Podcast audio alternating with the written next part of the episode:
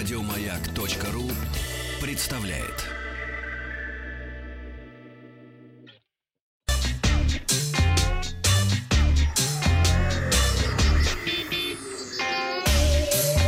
Страна транзистория. Добрый день, новости высоких технологий. Вчера я спросил, вы используете в своей работе графические редакторы? Положительно ответило более 37% слушателей, проголосовавших ВКонтакте. К новостям. Компания Huawei представила новую серию флагманских смартфонов Huawei Mate 40. Huawei Mate 40 Pro получил изогнутый по бокам Flex OLED дисплей 6,76 дюйма. Экран поддерживает частоту обновления 90 Гц с возможностью динамической регулировки в зависимости от отображаемого контента. Экран Mate 40 чуть меньше, 6,5 дюймов. Фронтальная камера в базовом Huawei Mate 40 состоит из одного 13-мегапиксельного датчика. В модели Mate 40 Pro он дополнен дополнительным датчиком глубины. Смартфоны умеют не только узнавать владельца по лицу, но также поддерживают функцию интеллектуальной активации Always On Display. Информация на выключенном экране отображается только если на него смотрит человек. Новинки оснастили свежим процессором Kirin 9000, который по результатам всех популярных тестов опережает однокристальную систему Snapdragon 865+. Так что новый Kirin 9000 производства Huawei смело можно назвать самым мощным процессором для операционной системы Android. Круглый блок основной камеры Mate 40 Pro оснащен тремя модулями и лазерным автофокусом. Основной датчик на 50 мегапикселей, кинематографическая камера Ultra Wide Sign на 20 мегапикселей с диафрагмой 1.8 телеобъектив на 12 мегапикселей. Суммарно-оптический зум обеспечивает семикратное приближение. У обычного Mate 40 основной датчик также на 50 мегапикселей, а вот ультраширокий модуль на 16 и телевик на 8. Камера поддерживает пятикратный оптический зум. Аккумулятор на 4000 мАч и 4400 у Pro модели. В комплекте со смартфонами идет адаптер питания на 66 Вт, Прошка также получила поддержку 50-ваттной беспроводной зарядки. Кроме того, Mate 40 Pro имеет пылевлагозащиту по стандарту IP68. Компания также представила модель Mate 40 Pro Plus, но она не появится на российском рынке. Европейская цена Mate 40 – 900 евро, Mate 40 Pro – 1200 евро. Российские цены и доступность будут объявлены позднее.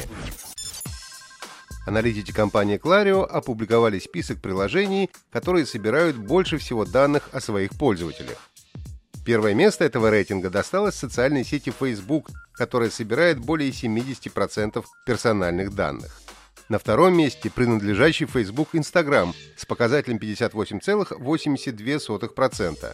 На третьем расположился сервис знакомств Tinder, который собирает 55,88% данных. Также в десятку попало спортивное приложение Strava и музыкальный сервис Spotify. Netflix расположился на 13 месте, Twitter на 28-м, а карты Google занимают 31 место. Отмечается, что рейтинг был составлен на основе реальной информации, которую разработчики знают или желают узнать о юзере. Опрос ВКонтакте. Для вас важна сохранность ваших персональных данных? Отвечайте «да» или «нет». Xiaomi представила детектор протечек Mi Leak Detector. Он может отслеживать появление воды в нежелательном месте в доме или офисе. Использовать Mi Leak детектор можно в любой части дома, но в первую очередь, конечно, на кухне и в ванной, где риск протечек гораздо больше. Xiaomi утверждает, что устройство работает 24 часа в сутки и может оповещать пользователя об аварии через смартфон.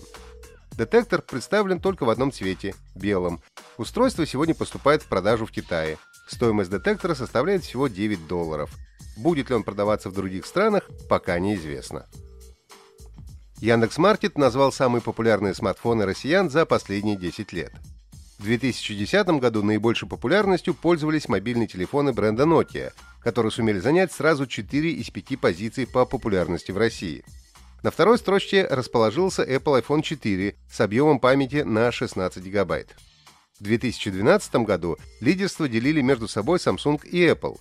В этот год производители выпустили свои новинки Galaxy S3 и iPhone 5, которые и заняли верхние строчки рейтинга. По итогам 2016 года в топ вышел новый лидер рынка – Xiaomi.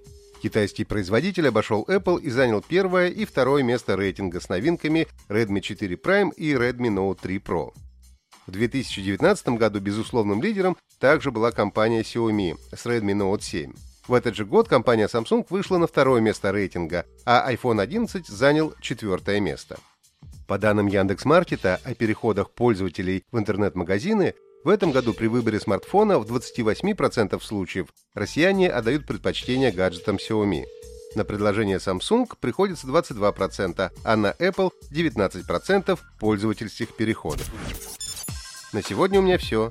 Подписывайтесь на подкаст Транзистории на сайте Маяка и оставляйте свои комментарии в Apple Podcast. Еще больше подкастов на радиомаяк.ру